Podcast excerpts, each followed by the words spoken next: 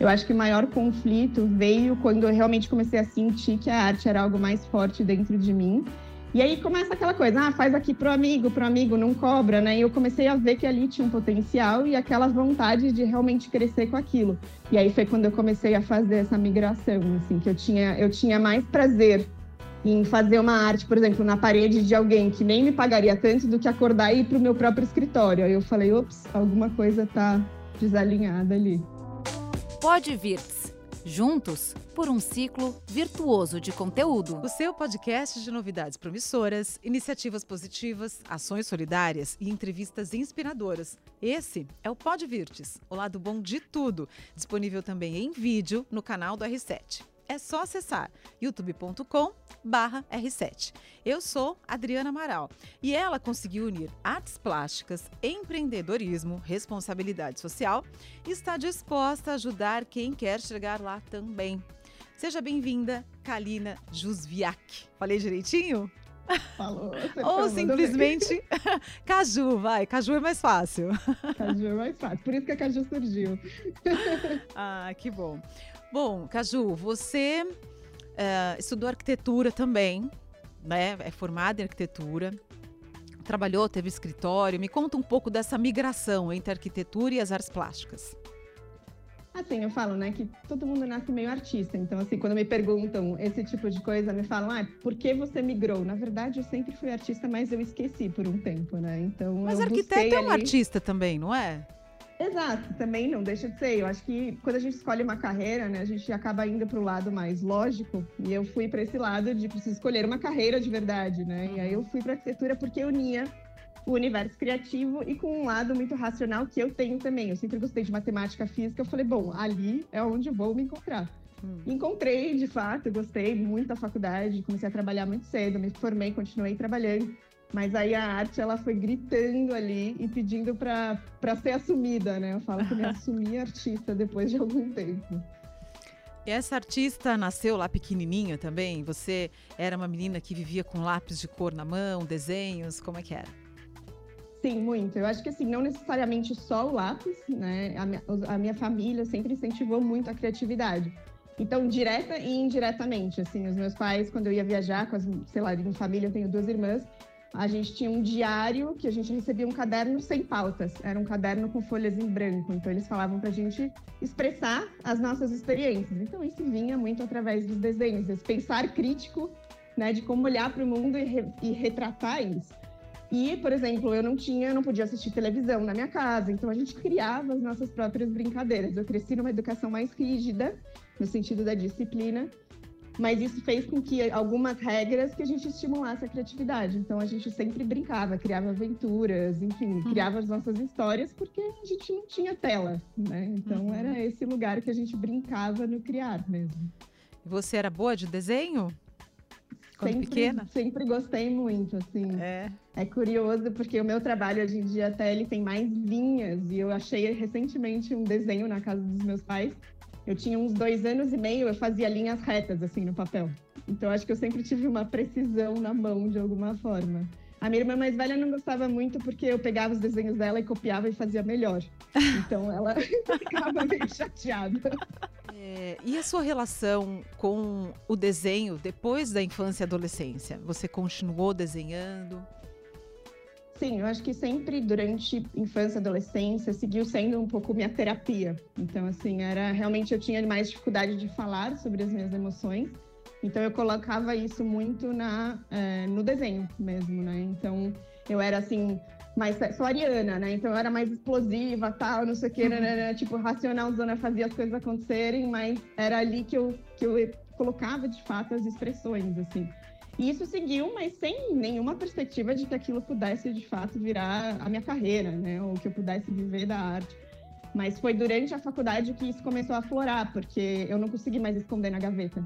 Né? As pessoas, os próprios professores começaram a ver que eu tinha ali algo, uma facilidade, E eles me incentivaram a treinar, assim. Então eu fui muito autodidata. Eu comecei a treinar por observação, luz e sombra. Eu fiz muita coisa sozinha nesse sentido. Já na adolescência eu era muito curiosa, assim. Então eu, eu pegava, parava e ficava observando. Aí mudava o objeto de cena, mudava de lugar, mudava a luz. E eu ia observando. Eu era muito observadora, talvez por ser tímida também. Sim. Acho que eu ficava mais quietinha e ficava olhando o mundo, assim. Então eu comecei a praticar isso no desenho também, mas na faculdade que começaram a me incentivar isso porque eu comecei a mostrar mais.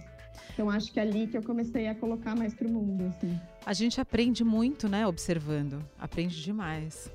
Muito. Às vezes a gente para, esquece de observar. A gente vive numa uma vida tão acelerada que eu falo, a, a beleza está sempre em volta da gente, a gente que não para para ver. Né? É verdade. Você vivia em conflito? Ai, eu preciso fazer uma faculdade, mas eu amo isso aqui. Como você administrava essas duas vozes aí do teu lado? Eu acho que assim, a arquitetura ela resolveu muitas questões minhas, né? Porque ela unia esses meus lados.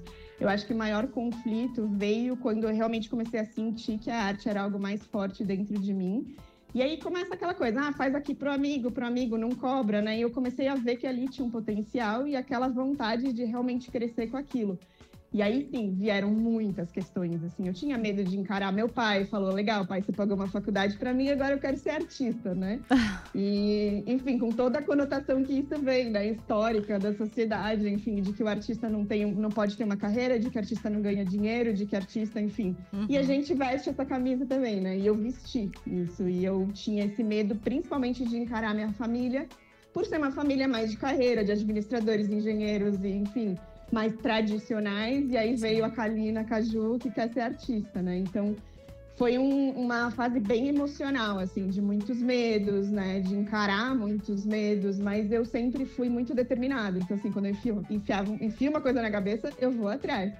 Mas teve muito dessa fala, assim. Eu acho que todos nós, em mudança de carreira em geral, né? Assim, Sim. Mas eu acho que talvez a arte tenha esse lado mais emocional essas dúvidas surgem bastante. E você chegou a trabalhar com arquitetura? Sim, eu comecei a trabalhar muito cedo, na verdade, no segundo ano da faculdade. Sempre quis ter, assim, independência ali de alguma forma. Uhum. Apesar de ter tido uma família que me ajudou nos estudos e tal, é, eu sempre busquei isso. Então, eu comecei a trabalhar muito cedo, cheguei a me formar. Trabalhei é, mais dois anos e três anos assim depois de formada, cheguei a ter meu próprio escritório e aí foi quando eu comecei a fazer essa migração, assim, que eu tinha, eu tinha mais prazer em fazer uma arte, por exemplo, na parede de alguém que nem me pagaria tanto do que acordar e ir para o meu próprio escritório. Aí eu falei, ops, alguma coisa tá desalinhada ali. Sim. A Caju surgiu nessa fase de transição? Surgiu nessa fase de transição. Então, assim, quando eu, eu brinco que eu me assumi artista de fato em 2012, que foi esse lugar de me encarar no espelho e falar: é isso que eu quero. Eu quero viver do meu sonho, eu quero viver da minha paixão. Tem essa voz que grita de dentro de mim e eu preciso seguir ela. E aí eu fiz uma transição de um ano e meio, que eu brinco assim até nas minhas redes, eu falo que eu saltei no vazio realmente em 2014. Foi quando eu falei, pronto, chega, deletei o AutoCAD e fui viver da arte. Mas foi um processo de transição consciente, assim, de fazer uma transição financeira também, né, de juntar um dinheiro usar o que eu já tinha ali na arquitetura. Eu acabei estudando design também gráfico bastante, então eu fui construindo isso e estudando muito, construindo a minha marca pessoal. E aí foi que a Caju surgiu. Porque, hum. por alguns motivos, assim, o meu nome, ele é um nome complicado. É. Ele é um nome diferente e complicado. Né? Eu fiquei aqui, gente. Confesso que eu fiquei ensaiando antes de começar a entrevista para falar direitinho e não pagar mico no ar. É um nome que marca, mas as pessoas não conseguem nem, não sabem nem por onde começar, porque são muitas consoantes, né? Eu Aliás, falei, poxa. Da onde vem, desculpa, da onde vem esse nome? É origem polonesa. Polonesa, tá. Polonesa. A é. família do meu pai era polonesa. E aí veio a transição é. para Caju. Então veio a Caju, assim, na brincadeira de Kalina Jusviak, né? Também Caju, são as iniciais. Uhum. É, o Caju com K, um pouco na brincadeira, né? Da fruta, do fruto brasileiro, mas com uma origenzinha gringa, porque eu sou assim, né? Quem me vê o meu rosto olha e fala, essa daí é gringa. Uhum. É, então foi toda uma brincadeira de trazer uma coisa mais leve, mais amigável e mais lembrável, assim. Ah, é muito mais fácil, a Caju, a Caju pra cá, a Caju pra lá. Sim. Então isso foi parte da construção da minha marca mesmo. Legal. E com essa marca surgiu a oportunidade de ir para a Suíça. Isso, na verdade, foi uma loucurinha minha, assim. Eu tenho uma, eu tenho uma questão de... Quando eu tô vivendo grandes mudanças na minha vida, eu gosto de mudar de perspectiva. Que eu acho que às vezes a gente fica muito viciado naquela vida do automático que a gente fica vivendo ali. Então eu, eu brinco que eu me ejeto da minha vida para olhar ela de outro ângulo. Então, quando eu decidi, quando eu me assumi artista em 2012, eu falei, eu preciso sair do Brasil para fazer essa transição fora e começar a me expor, começar a aprender a falar da minha arte num país onde eu não conheço muita gente. Então, assim, se eu conseguir vender e me colocar, e, e eu me coloquei esse desafio, quer dizer que a hora que eu chegar no Brasil, eu consigo construir um networking muito mais fácil. Sim. Então, eu me pus esse desafio e um desafio pessoal também de sair um pouco de cena, assim, do automático e olhar e sentir se aquilo realmente fazia sentido naquele momento. está nos escutando e não está nos assistindo, talvez não tenha essas imagens aqui, me fala é, no que você baseia a sua arte, como ela é, me, me, descreva a sua arte para gente. Uhum.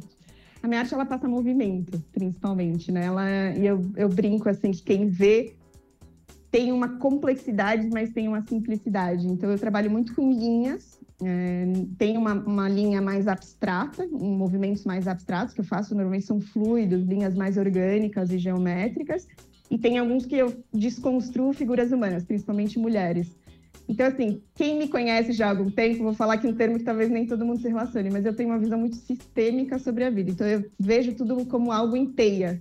Então, imagina uma ah. arte que reflete isso um pouco também. São milhares de conexões que criam um movimento, mas meio que tem um começo, um meio e um fim. Assim, tem uma ordem naquele caos. E, e eu acho que, assim, a relação que muita gente tem com a minha arte é o que eu tenho com ela. Ela é quase um momento meditativo, de muita entrega, de muita presença. Não tem controle, eu não penso sobre o resultado, eu deixo apenas as coisas fluírem. E é o que as pessoas também sentem ao olhar muito minha arte. Elas é, são inúmeros detalhes e que você quase se perde ali tentando entender o que está acontecendo e quando você vai ver passaram cinco minutos e está vendo as conexões assim então é muito uma forma que eu vejo o mundo inclusive esse processo criativo ele acontece de que maneira assim dá um insight ou é uma coisa que você ou existem técnicas para isso como é que é isso existem diferentes cenários, né? Que, assim, eu trabalho também em diferentes frentes, paredes, telas, principalmente. Então, eu brinco que os processos eu aprendi com o tempo e com muito autoconhecimento, autoobservação, que o nosso processo criativo ele tem um caos, mas ele tem uma ordem linear. Então tem sempre um começo e meio e um fim, assim, de como ele acontece. Claro que assim, eu não acredito, por exemplo, em bloqueios criativos, né? Foi algo que eu entendi com o tempo também, que a gente pode nutrir a nossa criatividade. Então, se diariamente a gente está se inspirando com coisas que fazem bem pra gente, Muitas vezes os meus colecionadores que eu vou pintar na casa deles uma parede falam: como que você chega aqui randomicamente, é. uma quarta-feira, duas da tarde, e pinta algo incrível? Falo que a inspiração está em mim, né? Independente do lugar onde eu tô, eu mantenho essa bateria cheia, né? Uhum. Eu estou sempre nutrindo isso. Então, assim, existe essa coisa do criar com horário marcado, né? Porque eu tenho essa questão de fazer por encomenda. Sim. Mas eu também tenho os meus momentos livres, que eu estou sentada na minha casa e de repente me dá um surto criativo e eu preciso criar alguma coisa. Então, tem os dois. Mas é. o processo em si, ele meio que tem um, um segue uma ordem, assim. Tá. Bom, você traz bastante da responsabilidade ambiental para sua para sua obra. Isso tem a ver com o teu estilo de vida? Tem. Eu sou uma pessoa que. Eu sou muito conectada à natureza. Sempre fui, cresci pés descalços, escalando em árvore, brincando na lama. Então, assim, a minha conexão com a natureza é muito forte. E é, pela minha educação também, a gente sempre teve uma questão de responsabilidade sobre os nossos atos. Né? Então, em geral, e eu comecei a refletir isso com o tempo também, de que os meus atos têm um impacto no meu contexto, no, meu, no entorno, nas pessoas, na natureza. Então, como que eu posso estar consciente disso, né? Então eu diria que é, é, a responsabilidade e diariamente eu estou consciente. Eu aplico isso no meu dia a dia, além de viajar e conectar, estar na natureza que me inspira também e me reconecta assim a, a minha próprio, ao meu próprio eu. Eu também sou muito consciente em relação à sustentabilidade, sobre o nosso papel também nesse mundo, né? Então nesse sentido também ressoa bem forte com os meus valores. Assim. E recentemente você participou da recuperação das queimadas na Austrália. Me conta um pouco sobre esse teu papel. É, eu sempre vejo, estudo formas de devolver para o planeta, né? Eu acho que assim, como a arte vem como algo tão natural para mim, às vezes eu abraço algumas causas. E acontece assim, não necessariamente eu vou atrás, mas às vezes acontecem algumas conexões, uns sinais que eu falo, putz, talvez eu preciso contribuir aqui de alguma forma. Essa ação da Austrália já faz algum tempo, faz, uns dois, quase dois anos agora.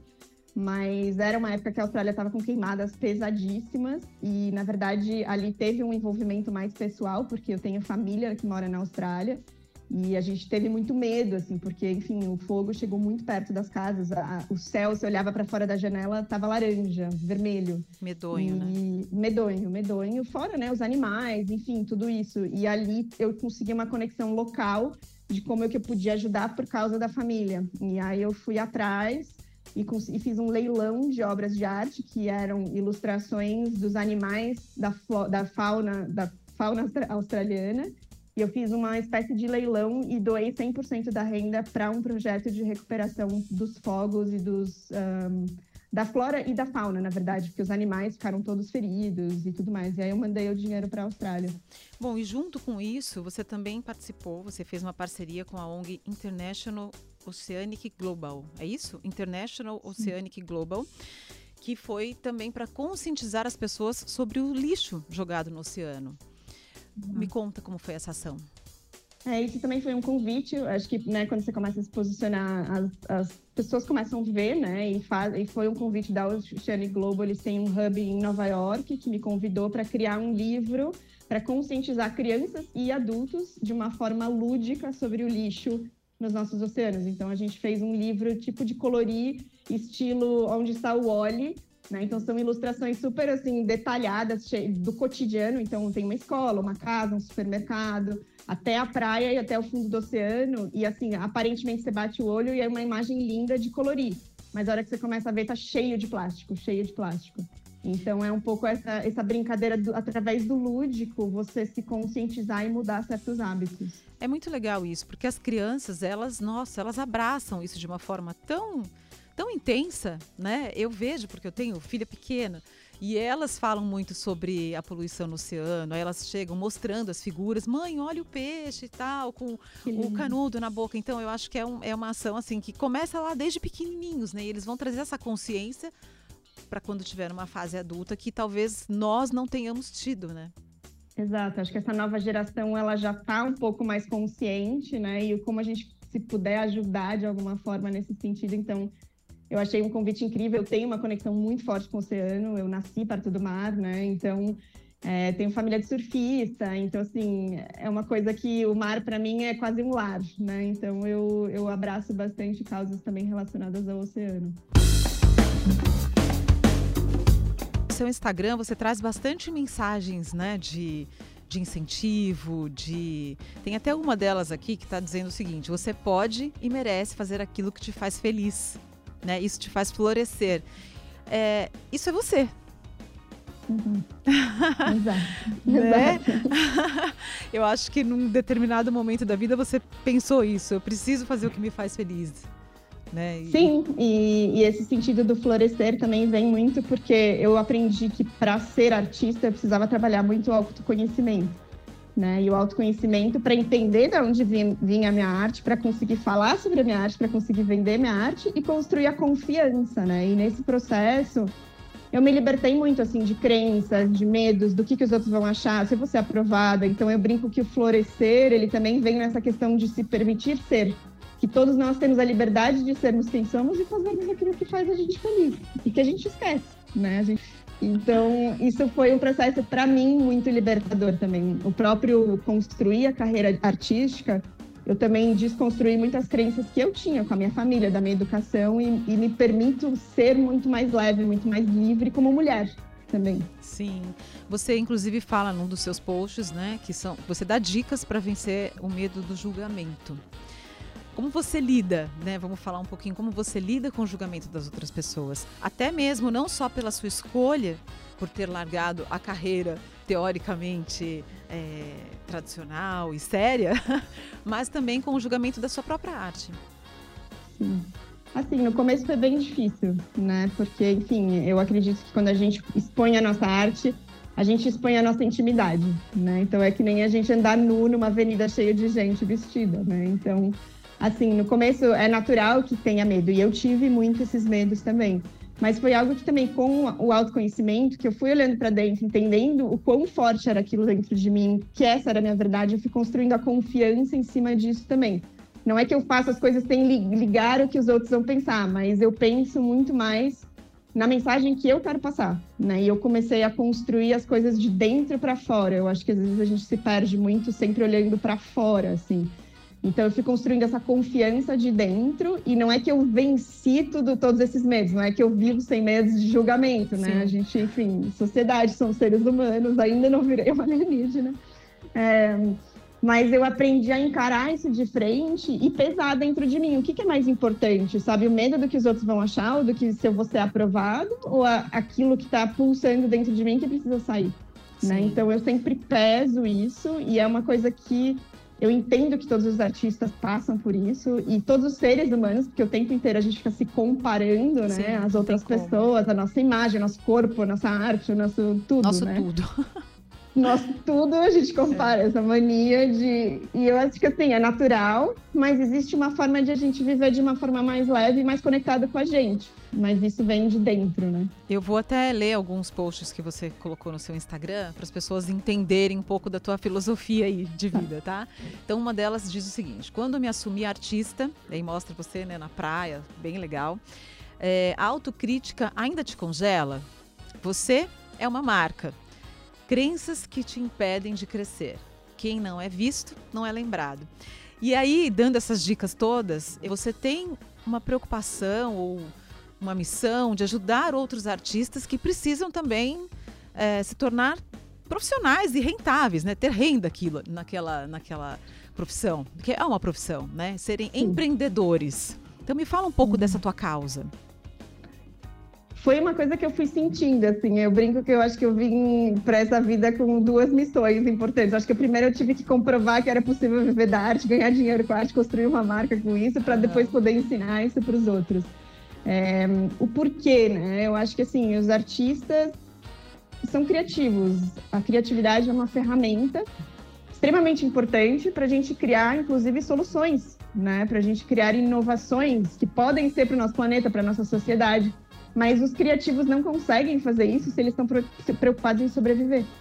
Né? Se a gente está o tempo inteiro correndo atrás do rabo, com medo do julgamento, tentando vender os nossos, pagar os boletos no final do mês e não acreditando que a gente pode viver daquilo que faz a gente feliz, isso é um ciclo que tem muitas mentes brilhantes por aí sendo mal utilizadas, né? Sim. Então, assim, eu senti de fato meio que um chamado, assim, de, de passar esse conhecimento adiante. Eu não acredito na competição, eu não acredito, eu acredito na, que todo mundo tem um espaço, assim, né?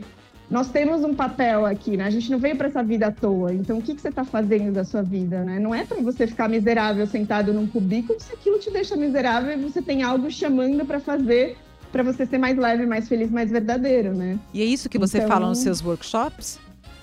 Assim, não, na verdade, os meus workshops têm diferentes é, tipos, né? Mas eu, eu incentivo muito e mostro muito o que, que é o viver da arte a linha principal é sempre o autoconhecimento, porque eu acho que a gente não chega a lugar nenhum como artista se a gente não olhar para dentro.